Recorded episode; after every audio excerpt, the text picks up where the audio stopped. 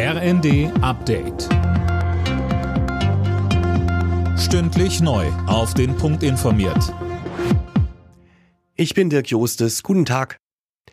Mit einer Gedenkstunde hat der Bundestag heute an die Opfer der Nazis erinnert. Bundestagspräsidentin Baas rief dazu auf, sich Judenhass und Antisemitismus entgegenzustellen.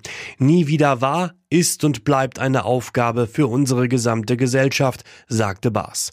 Die Holocaust-Überlebende Eva Sepeschi lobte die aktuelle Protestwelle gegen Rechtsextremismus, betonte aber auch, es macht mir große Sorgen, was sich auf den Straßen abspielt der Judenhass, der Menschenhass. Warum verteidigen nicht alle Menschen unser wunderbares Grundgesetz und unsere Demokratie, in der wir leben?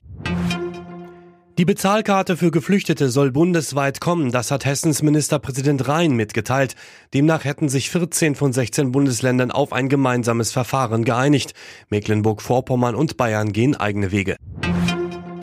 Viele junge Pflegekräfte denken darüber nach, den Job zu wechseln. Das geht aus einer Barmer-Umfrage hervor. Mehr von Sarah Plekert. Demnach überlegt fast jeder dritte Pflegemitarbeiter unter 30 Jahren hinzuschmeißen.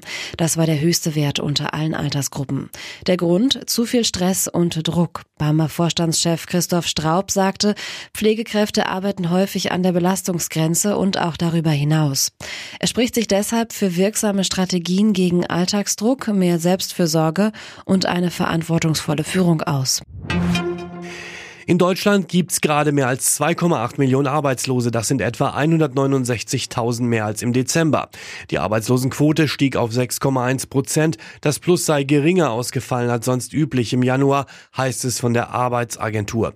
BA-Chefin Nahles bekräftigte, der Arbeitsmarkt hat sich zu Jahresbeginn trotz der anhaltenden Wirtschaftsschwäche stabil gezeigt. Alle Nachrichten auf rnd.de